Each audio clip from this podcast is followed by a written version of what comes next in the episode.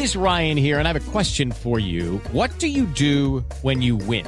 Like, are you a fist pumper? A woohooer, a hand clapper, a high fiver. I kind of like the high five, but if you want to hone in on those winning moves, check out Chumba Casino. At ChumbaCasino.com, choose from hundreds of social casino style games for your chance to redeem serious cash prizes. There are new game releases weekly, plus free daily bonuses. So don't wait. Start having the most fun ever at ChumbaCasino.com. No purchase necessary. BGW. Void were prohibited by law. See terms and conditions. 18 plus. Siete en punto. Panorama informativo 88.9. Información que sirve. Yo soy Alejandro Villalbazo en el Twitter, arroba Villalbazo 3. Es miércoles 22 de julio. Iñaki Manero, ¿cómo andas, Iñaki? Y en información importante sobre COVID-19, la cifra de muertes a nivel mundial llegó a 616.577 con un total de casos de 14.951.347. La tasa de recuperación es del 94%. Un total de 9.116.655 pacientes se han recuperado. Esto es muy importante, este dato. En tanto, en un mensaje, en la primera rueda de prensa sobre coronavirus en la Casa Blanca desde mediados de abril, el presidente Donald Trump advirtió que la epidemia de COVID-19 va a empeorar antes de mejorar más, dicen los norteamericanos. La cifra de defunciones por COVID-19 ya supera las 40.000 en México, Moni Barrera. La Secretaría de Salud informó que ya son 356.255 casos confirmados de coronavirus en el país y 40.400 defunciones. En el caso de la Ciudad de México, este es el panorama. En el caso de Iztapalapa, a partir de la semana 22 es la que inicia con un franco descenso que se ha mantenido. Veamos también cómo en la semana 27 prácticamente las seis demarcaciones producen el descenso que vimos de la 27 a la 28. La demarcación Tlalpan es precisamente la que mantuvo la mayor intensidad de transmisión podemos ver que sobresale su curva sobre todas las demás, pero con un comportamiento similar a las de Álvaro Obregón, Coyoacán, Gustavo Amadero y Cuauhtémoc, que básicamente estas cuatro se mantuvieron similar. Así lo dijo José Luis Salomía, director general de epidemiología en 889 Noticias, Mónica Barrera.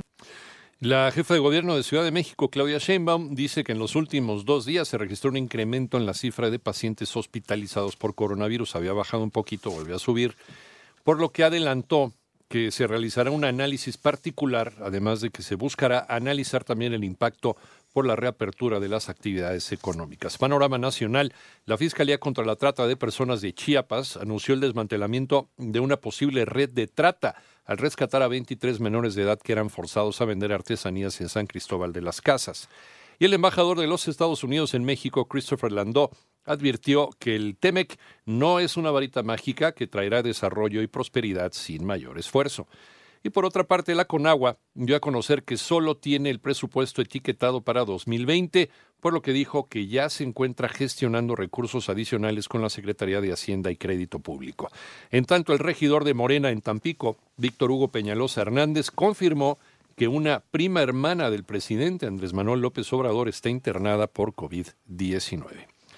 Esta tarde podría regresar, y sí, ya lo había adelantado Alex Villalbazo, el avión presidencial a nuestro país. Toño Morales regresa el avión presidencial. Trascendió que el avión presidencial llamado José María Morelos y Pavón, que es un Boeing 787 con identificativo TP01, despegará del aeropuerto de Victorville, ubicado en California, Estados Unidos, a las 3.30 de la tarde del miércoles, tiempo de California, para llegar a la Ciudad de México ese mismo día por la noche o a más tardar la madrugada del jueves. Cabe recordar que se trata del avión que adquirió Felipe Calderón y que utilizó Enrique Peña Nieto, pero que actualmente es sujeto de una rifa, aunque quienes ganen la rifa que se realizará el 15 de septiembre no recibirán la aeronave. El José María Morelos y Pavón estuvo 19 meses, poco menos de dos años, en los Estados Unidos para ver si había quien se interesara en comprarlo. Para 88.9 Noticias, José Antonio Morales Díaz. En el panorama internacional, el presidente de los Estados Unidos, Donald Trump, firmó un memorándum que incluiría a migrantes indocumentados del conteo nacional de población,